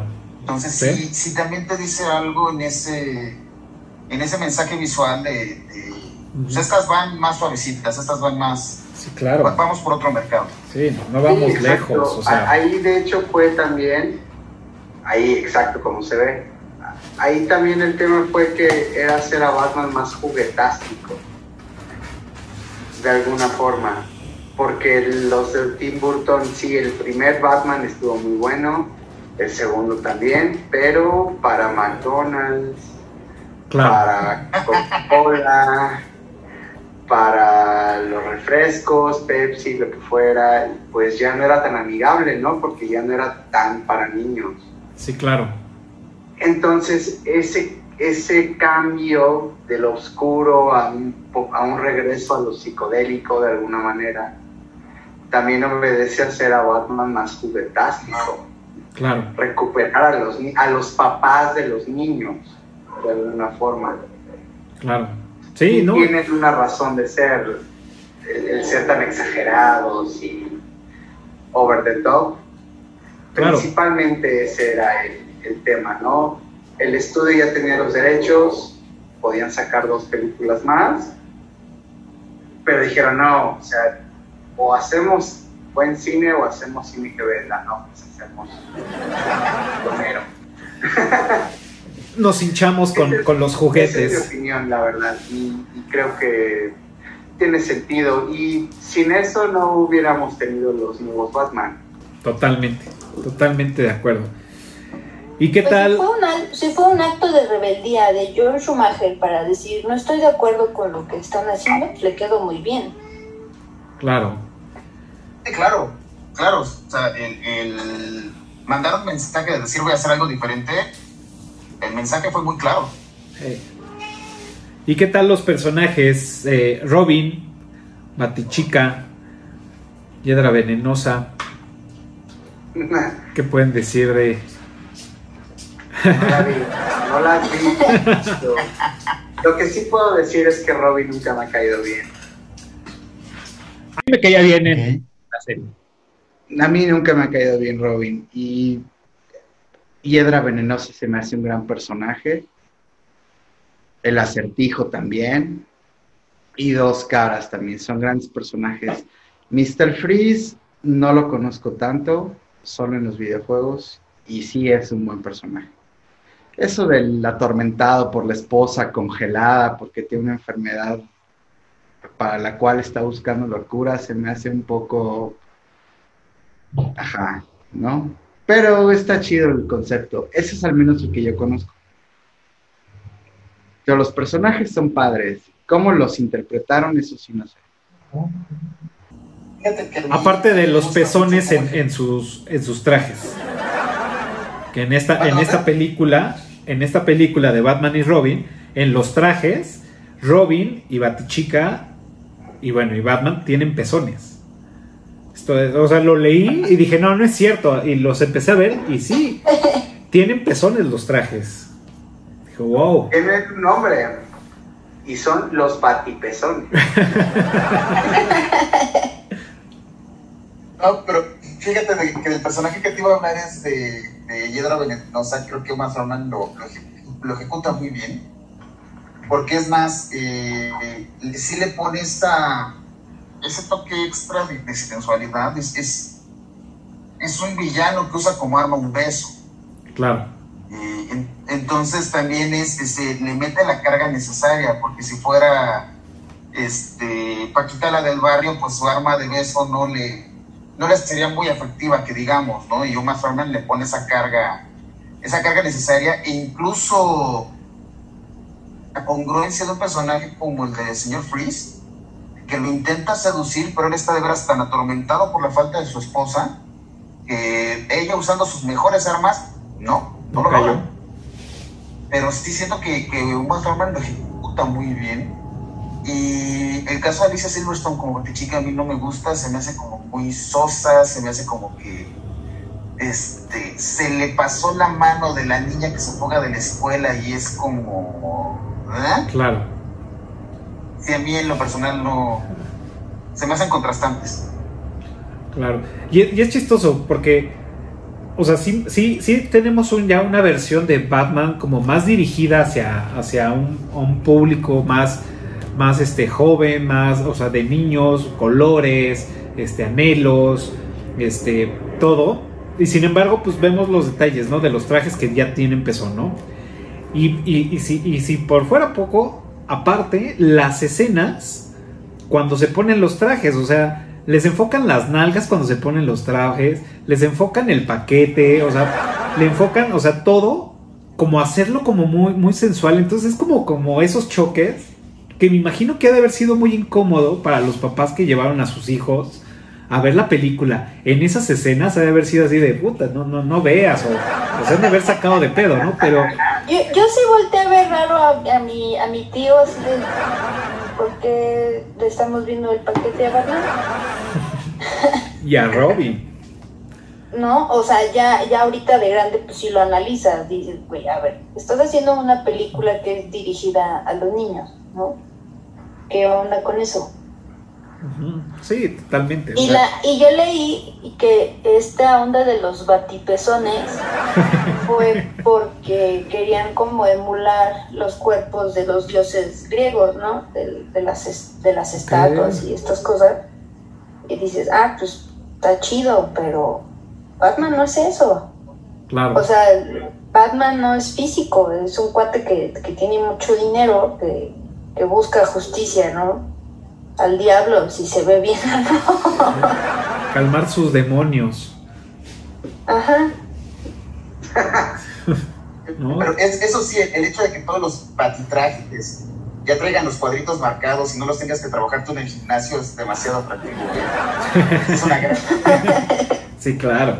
Como, tú, como la playera, ¿no? De Acapulco. Con, Ándale. Y fíjate que, que sí, creo que le estarías causando un calambre al, jefe de vestuario de las películas comparando los batitrajes con la playera de Acapulco. Está bien, pues, para allá van, güey, para allá iban más bien. Aquí lo, pues, Fíjate que eso, eso del vestuario, yo, yo no sabía que, que en las primeras, las dos películas de Batman de Michael Keaton, este, usaba tenis, no eran botas, él usaba tenis. Sí, de hecho era una, una versión porque tenían un contrato con Nike y eran los, eh, los Nike Air Jordan 6, algo así. Y ya nada más le, le- le hacían la forma de- del empeine y la bota hacia arriba. Pero sí, eran tenis. Tenían ahí un contrato con, no sé, no, no recuerdo muy bien. Seguramente si lo leí ya no, no, no, no se me grabó. Pero tenían ese contrato por X cosa. Y usaron, usaron esos tenis. Para hacer Sí, sus botitas. pues, Qué bien por Michael Keaton que de perdida en los pies estaba cómodo. Porque todo el- la, toda la unidad, Mm, la capucha con la capa, era, o sea, él mismo dijo que era muy, muy incómodo. Incluso muchos movimientos no son naturales porque tiene que mover, para mover la cabeza, para ver para allá, tiene que mover todos los hombros porque era una sola unidad. claro. E incluso para ver algo arriba, tenía que ser muy... Para ver algo hacia arriba, incluso tiene que mover toda la cabeza y se ve un movimiento muy forzado como cuando traemos una gorra.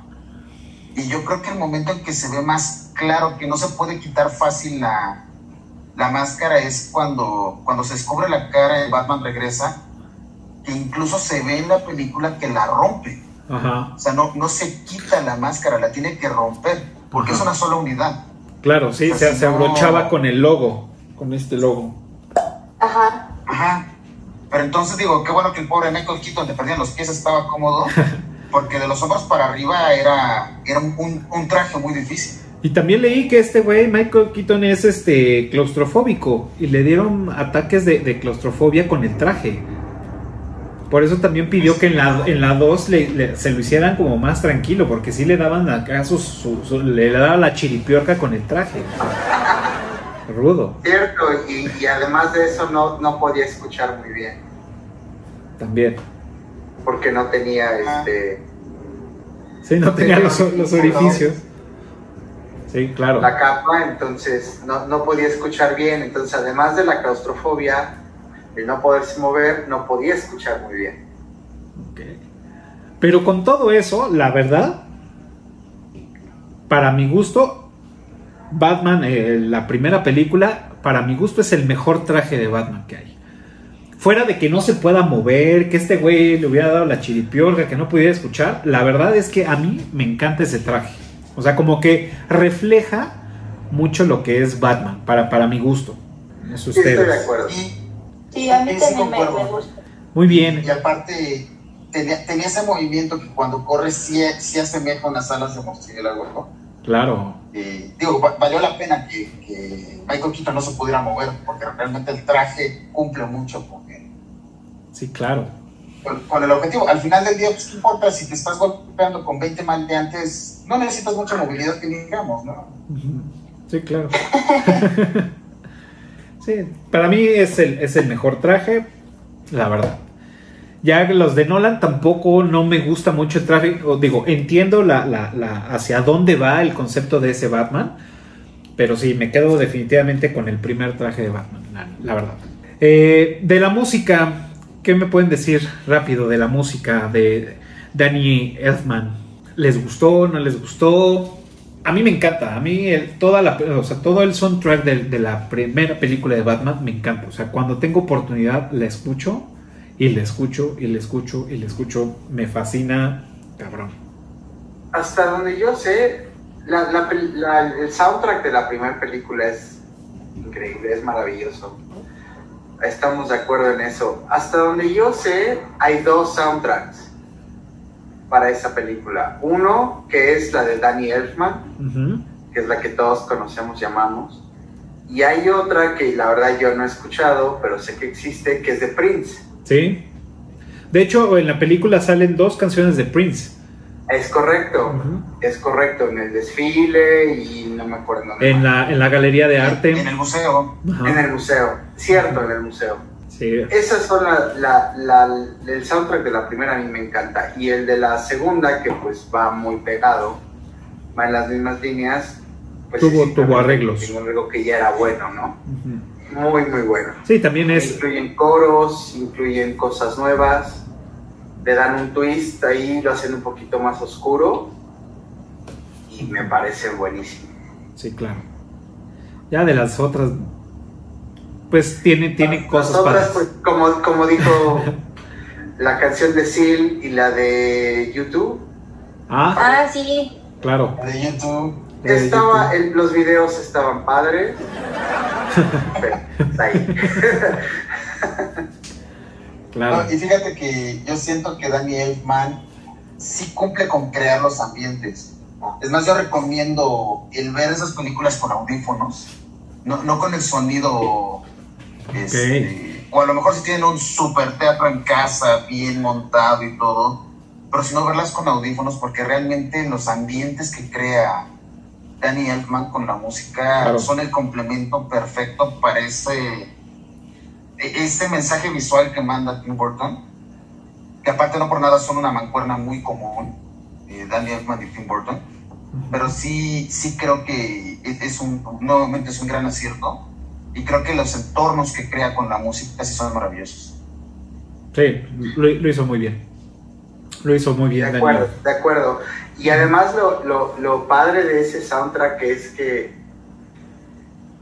lo escuchas y piensas Batman y no lo concibes en otro no lo concibes en otro momento o en otra situación. claro. es Batman. Y a partir de eso, digamos que los demás soundtracks, videojuegos, películas o lo que sea, tienen alguna influencia de ese soundtrack. Claro. O sea, desde el principio y el final de la, de la música del soundtrack, puta, son los dos momentos más cabrones que, que tengo así. se me pone la piel chinita, me, encanta. Son buenísimos, son buenísimos. Sí, la verdad sí. Ahora, ahora viene la, la pregunta. A lo mejor ya no es tan difícil, ya más o menos descubrimos por dónde van ustedes. Pero de estas cuatro películas, ¿cuál es su personaje favorito? ¿Y por qué? El Guasón. Ok, ¿por qué? Por la actuación, las referencias que tomó para esa actuación, de dónde viene, para dónde va, y la manera en la que lo interpreta como, sí, un psicópata. Ok. Es un psicópata que además disfruta ser psicópata. Claro. Sí, sí, sí. Totalmente. Y, no se ve forzado por ningún lado. Para mí ese es el mejor. Yo estoy pensando. Memo, tu personaje favorito. comparto con, con Roel el tema del guasón, pero para no redundar, un personaje que también disfruto mucho es el pingüino. O sea, creo que es, es, va un poco en la misma línea. Ese binomio Guasón-Jack Nicholson el binomio pingüino Danny DeVito, o sea, creo que son, son muy buenos, son, van muy de la mano.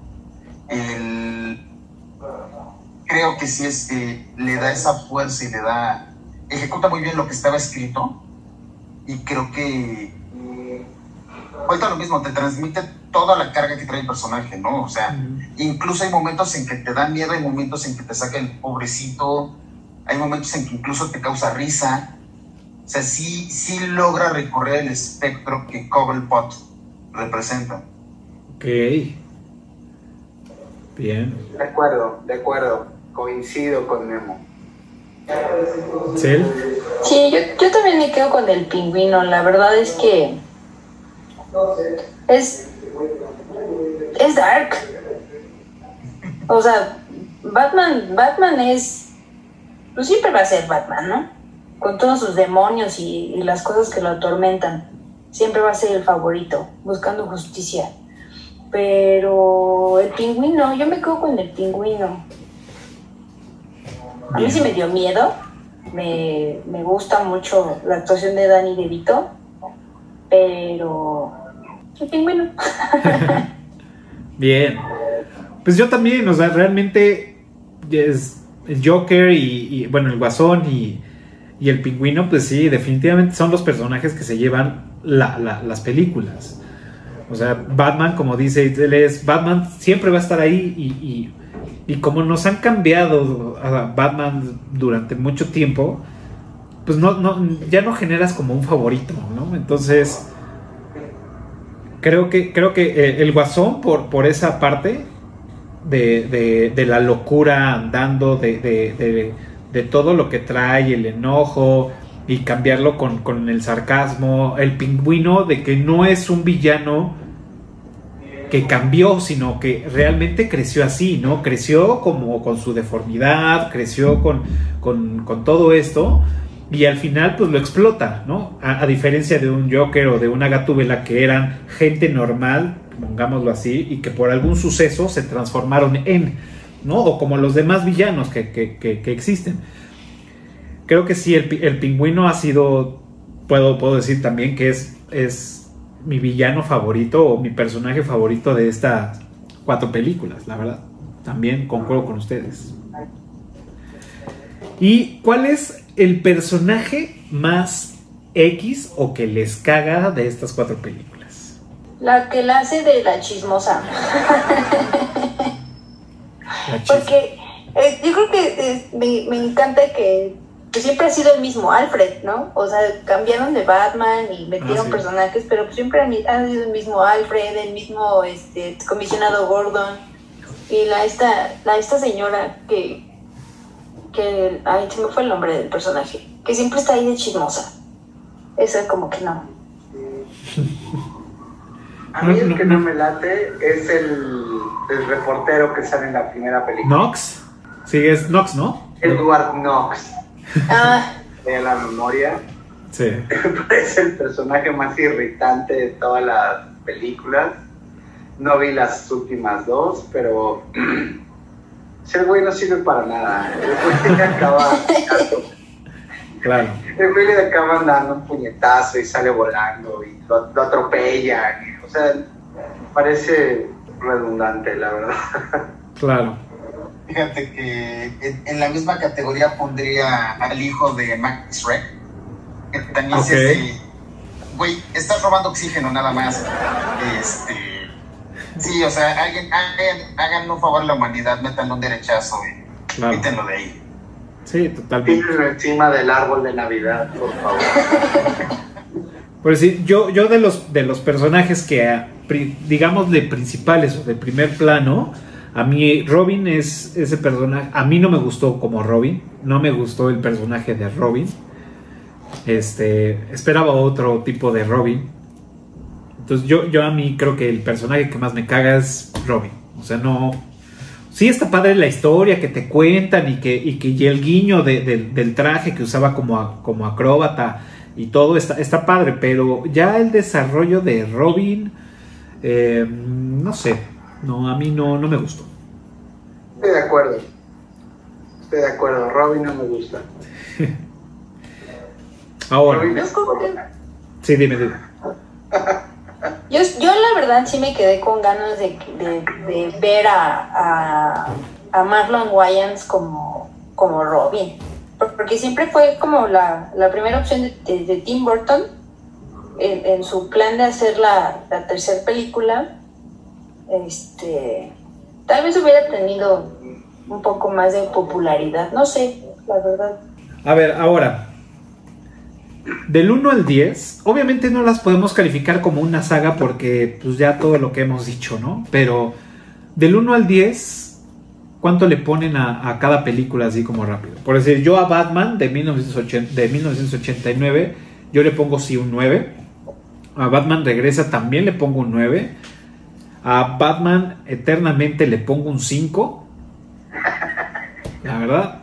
Y, y a Batman y Robin le pongo también, yo, si un 4.54, que si son la verdad no, no rifaron tanto. ¿Ustedes? Yo le doy a la primera del 89, le doy un 9. Y a la de A Batman Regresa, también un 9. No, no, el 10 no, pero el 9. Las de Schumacher, pues la verdad no las vi, entonces no puedo opinar muy bien, pero nada, les damos un 2. ok. Itzel, Bativisca. ¿Por qué? A ver, ¿por qué no le das el 10? ¿Yo? ¿O, o Rob? Sí. ¿Tú por, ¿Tú por qué no le das el 10? Pues, híjole, no es mi estilo de película o sea, mi estilo de película es más un thriller, o sea, son como las consentidas, para mí es algo que te deje eh, un, que te explote la cabeza. Que sea una historia muy trabajada, original, este, por eso yo no, no les doy el 10. Pues yo a la del 89 sí le, le pongo un 10 porque sienta el, sienta el precedente, ¿no? Para, para lo que son las películas ya de superhéroes. Eh, ¿No? Eh, Danny Elfman se avienta un papelón con ese soundtrack. La verdad es que este también es el precedente, es el parteaguas de ya no concibes esa, ese, esa música para y de ahí agarraron, ¿no? Para las caricaturas, este, como dice Memo, eh, crea un ambiente. Entonces ya de ahí es ciertos sonidos o ciertas armonías ya las asocias con Batman, que es lo que ocupan ya eh, después. Entonces, pues ya a la de a la que sigue, pues yo también le, le pongo un 9 y ya las otras dos, pues yo las vi, los vi de niña y, la verdad es que sí, este, pues te atrapa, ¿no? fue como terminar de ponerle la cereza al pastel, entonces pues yo les pongo un 8, porque pues también, no, ¿qué pedo con los batipezones? y este, y pues ya. Fíjate que ya hasta lo voy a hacer visual, a esta le pongo el, el 9, y fíjate que no es el 10, porque sí se nota que al final el escritor echa mano de la salida fácil. Eh, necesito llevarme a la chica a la baticueva, el batimóvil es de dos plazas. Este, necesito que ya no me esté volteando a ver, casualmente tengo un foquito aquí que voy a prender, entonces la va a deslumbrar. De, este, de, autobús de, de, ADO, ¿no? Sí, para que sí, sí, sí, sí. Este o sea, necesitas que las cosas sucedan y la solución es fácil. Pero eso tiene una, tiene una explicación, no una justificación, pero es una explicación. El guion de Batman del 89 fue un verdadero desmadre. O sea, el producto final no tiene nada que ver con lo que se pensó o sea, Adam, Adam West iba a hacer cameos, iban a pasar muchas cosas que al final no pasaron. Y llegó un momento en el que los mismos actores preguntaban, bueno, ¿y hoy qué cambios hay al guion? Ok. No, de acuerdo, de acuerdo, pero si se ve que el guionista de repente... Y eso súmale que la filmación fue veloz y atropellada y demás. Entonces, fueron tantos cambios que, como dices, al final dijeron, bueno, a ver, ya, que esto se acabe, por favor. claro. Sí, no, de acuerdo, de acuerdo, pero si era, o sea, si visualizas que cuando el escritor se metió en el callejón sin fondo, en el callejón sin salida, como Box Bunny sacaba un lápiz, dibujaba una puerta y se salía por ahí. o sea, no, o sea, hay... La, escena final... hay, varias cosas. La escena final en la catedral fue algo de último minuto. O sea, eso no estaba en el guion original dibujó la puerta te salió por ti, o sea, claro. Sí, sí, sí, sí. Pero digamos que eso, es, eso es lo único por lo cual no, no, le doy el 10. Porque si de repente estás viendo la película y dices, ok, Batman está de veras en una prieta, ahorita cómo va a salir, y dibujan la puerta y se sale por ahí, ¿no? Dios es máquina, completamente. Sí, sí, sí. Ah, Batman regresa, yo le doy el 9-5. Ok. Por dos cosas. Uno, ya, ya se sabían con el éxito garantizado y le echaron ganas. Claro. O sea, ese era un cheque en blanco. Es muy buena película. Y sin embargo es excelente casting, gran guion, grandes efectos. Sí, aprendieron, o sea, aplicaron todo lo que aprendieron en la, en la 1, o sea, no cagarle en ciertas cosas y, y, con y con mayor presión de hacer una película mejor que la 1, ¿no? Eso, y, aparte como actores, entre Michael Keaton, Michelle Pfeiffer y Danny DeVito sí se dan un quien vive bastante rico. Sí. Que obviamente los, los ganones somos los que estamos echados en el sillón viendo la película, ¿no? Sí. Y aparte creo que las dos fueron películas que envejecieron bien. O sea, sí la ves y sí ves, o sea, ya, ya los recursos han evolucionado. pero yo siento que son películas que han envejecido bien en el sentido de que conservan ese saborcito ochentero, o sea, lo conservan bien. No es una película vieja, es una película clásica. Claro, totalmente. Y nada más porque soy un gran barco y porque si no las piensas como una continuación de las de Tim Burton, estas les pongo un 7. O sea, si, te pasas también dos horas a gusto, si te... O sea, no, no te roban dos horas de tu vida. Tienen la maldición de estar después de las de Tim Burton, pero tampoco es un desperdicio de tiempo. O sea, nada más no... Piénsala como que es otro superhéroe y te vas a pasar dos horas palomeras a gusto. Es como las películas de Hulk, ¿no? Que lo han intentado creo que como tres o cuatro veces y, o sea, eh, bueno, esta no existió, vamos a, vamos a intentarlo otra vez, ¿no? Y sacamos ahora con eh, Edward Norton. No, esto tampoco jaló, ahora vamos a hacerla con este güey, ¿no? Y bueno. Y acabó siendo parte de los Avengers y, y sin un origen definido realmente, porque le, han, le, han, hecho tantos remakes que ya no sabes cuál es cuál. Exacto. Es un personaje súper difícil. Sí. Es más, y, volviendo a Batman, Rod, te, invito a que si un día estás en tu casa domingo en la tarde y la ponen en el 5, regálame dos horas de vida. Si, vas en un camión y la ponen en las teles, no te duermas. Dale un chance. O sea, nada más piensa que no, no son las películas que están después de Batman, regresa. Piensa que es una cosa aislada, es un personaje fantástico, y dale ese chance. Así lo haré, así lo haré. Pues muy bien, este, pues ya estamos casi por terminar, pero pues no nos podemos ir sin antes hacer la trivia para pues, la gente que nos está viendo. Entonces, me gustaría que eh, dijeran una pregunta difícil con un grado de dificultad buena para este para todos los que nos están viendo y pues bueno, los primeros cinco que contesten correctamente y nos manden un mensaje directo en Instagram en Eructitos del Cine. Eh, obviamente, hasta que no tengamos eh, patrocinadores que nos puedan regalar cosas, van a tener una mención honorífica y especial en los siguientes capítulos.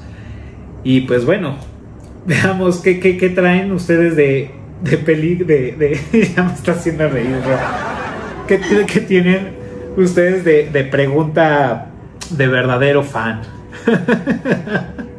¿Quién empieza? Más Memo. Hoy, eh, en, bueno, el Guasón, sobra decir que es en la primera película, en alguno de sus despliegues donde demuestra todos sus secuaces, donde demuestra un poco su locura, él menciona qué es lo que realmente quiere. Ok. Ok. ¿Qué, ¿Qué, es lo que realmente quiere el guasón? O sea, bueno, no como... Eh, eh, tal cual el diálogo es, lo que realmente quiero es... Ok. Bien, bien, bien. Esa es buena, esa es buena. Ok, una pregunta tricky pero no imposible. El soundtrack de Batman del 89 tiene dos versiones. Prince y la de Danny Elfman. ¿ok? Pero Prince no fue realmente la primera opción. ¿Quién fue la primera opción? Ok. Esa no me la sé. La voy a buscar. Muy bien. Yo sé. Este, y yo les pregunto, ¿cuál es la conexión que hay entre el Joker de Jack Nicholson y el Joker de Joaquín Phoenix. Ok, ¿cuál es la relación? Ok, muy bien. Esta tampoco me la sé. También la voy a investigar. Y si no puedo, pues ya me la soplan. Y yo voy a, este, a poner eh, en, qué, en cuál película sale John Favreau y cuál es su papel. Para los que no saben quién es John Favreau, es el director de las películas de Iron Man sale en una de las películas de Batman para que lo, vean y nos digan quién es. Pero la quinta pregunta y la más difícil de la trivia la va a poner el Ro porque fue algo que, que me, que me dijo y le dije que estaba muy perra, pero bueno, vale la pena. Este, vale. a ver, dinos. La pregunta pro es que nos digan cuál es el número del código de barras de esto. Ok. Ahora dinos, ¿qué es eso? Este es el cómic oficial en español cuando salió Batman Regresa, publicado por Editorial Vid, que todos conocemos y añoramos de antaño. Ok. Lagrimita. Exactamente. Entonces, bueno, este es el cómic, está en su. Está en su Una joya. funda. ¿Y cuál es el código de barras? Bien. Y si existe. Vale, pues esa, esa, esa sí está mega ruda y, y solamente los, los verdaderos fans que tengan ese, ese ejemplar, pues van a saber cuál es el- ese código de barras. Pues bueno, para ellos, los que contesten ese en especial, vamos a tener un, aparte de una mención con trompeta, bombo y platillo, eh, vamos a platicar para tenerlos en, en un capítulo de Eructitos del Cine. Entonces, pónganse las pilas por ahí. Y pues bueno, este. ¿Qué más? Otra pregunta es: ¿y ahorita qué están viendo? ¿Y en dónde le están viendo? ¿En qué plataforma? ¿O qué es lo que ahorita están viendo? Yo estoy reviendo o volviendo a ver Band of Brothers Ok. en HBO. Es un serial sobre la Segunda Guerra Mundial. Sigue a varios personajes a lo largo de toda la historia. Ya la había visto hace algunos años. Me gusta. Soy un fanático de la historia, entonces la estoy volviendo a ver. Ok. Es lo que estoy viendo. Y soy gamer, entonces, bueno, gamer. Entonces, también ahorita estoy jugando The Last of Us 2. Ok. No tengo ni idea, pero suena interesante. Tú no, pero... Seguramente muchos. Probablemente sí. Seguro. ¿Tú qué estás viendo, Itzel? ¿O qué viste? Acabas de ver. Una serie en HBO que se llama Sucesión. Ok. Este, ya había visto ahí algunos capítulos de la primera temporada en un trabajo que tenía y este y hasta ahorita tuve la pues la oportunidad de, de buscar otra vez en, en HBO que ver y, y me topé con esa y está, está interesante. Es, es la historia de una de un magnate de, de las noticias que no sabe a cuál de sus tres hijos dejarle el imperio. Entonces pues entre trae intrigas y está, está interesante. Muy bien. Hay que verla. Memo. Ahorita estoy viendo una serie de Amazon Prime, de Good Omens, que yo creo que todo, bueno, los que vean algo en Amazon Prime les habrá metido ese corto a fuerza. Y está, está cotorrona, es una serie sobre el anticristo, bueno, sobre encontrar el anticristo que anda por ahí perdido. Tienen que hacer mancuerna un ángel y, el- y un demonio. Y está, está buena, te, te la pasas a gusto. Es aparte una miniserie, son pocos capítulos, pero, hola, o sea, bueno, a largo le llamo una hora más o menos. Ok. Y está, te la pasas a gusto. Sí, está, Muy bien. está rica. Pues miren, yo ahorita acabo de terminar una serie muy rápida que son capítulos de 8 minutos, que no recuerdo el nombre, pero son historias de terror coreanas en Netflix. Eh, llama mucho la atención, pero no está tan buena. Y estoy retomando con, con Ale, estamos viendo Black Mirror y es muy buena serie. Si no la han visto, véanla en Netflix y la verdad es que rifa. Pues bueno, buenas recomendaciones que nos hacen. Hay que, hay que agregarle más horas a la televisión para poder alcanzar a ver todo. Este, pues muchas gracias a los eructitos por iluminarnos con toda su sapiencia en, en Batman, de todos estos datos que nos dieron. Hay muchos que, que la verdad no, no, no sabía. Y pues bueno, seguramente todavía hay un mundo de cosas que, que no sabemos y pues bueno, en, en el camino los iremos eh, descubriendo. Eh, me gustaría que se despidieran. eh, si tienen, si quieren que lo sigan en las redes sociales, si prefieren no, también se vale. Si tienen algún proyecto que, que quisieran promocionar o algo así, pues adelante, todo suyo. Empezamos con Itzel Bueno, pues ojalá les guste el video, o con Ro.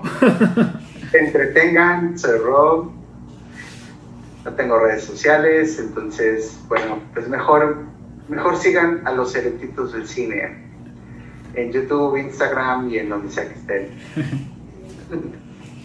Gracias. Yo tampoco tengo redes sociales, pero ojalá les, les haya gustado este, este capítulo. Suscríbanse y pues a ver si, si hacemos próximas colaboraciones. Seguro. Bueno, mis, mis redes son en Instagram y en Twitter, arroba memo mbchica. Y siempre, es un, siempre hay un gran pretexto para volver a ver, en este caso, las películas de, Batman, y hasta para seguirse con todo el, el maratón completo. Y pues, felices. Perfecto, pues muchas gracias por venir, eh, por darnos un tiempo. Se nos fue el tiempo como agua. Eh, recuerden que nos pueden seguir en todas las redes sociales como Eructitos del Cine en Facebook, Twitter, Instagram.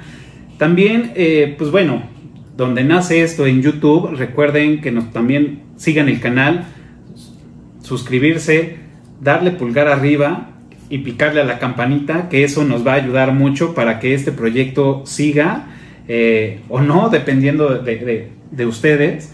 Esperemos que así sea. Y pues ya estamos. Y nos vemos en el próximo Erectitos al Cine. Gracias.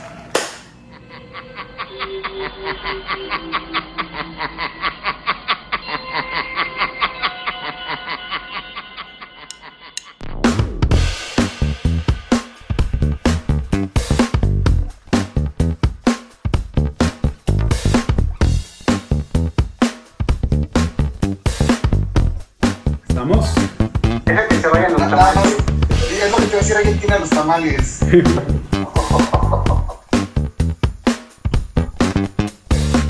pudo haber mandado al de los camotes. No, gracias.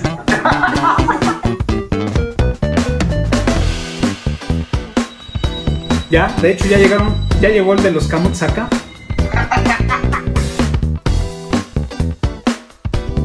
Voy a hacer una pausa. Ya no aguanto, necesito ir al baño ahora. Permítanme.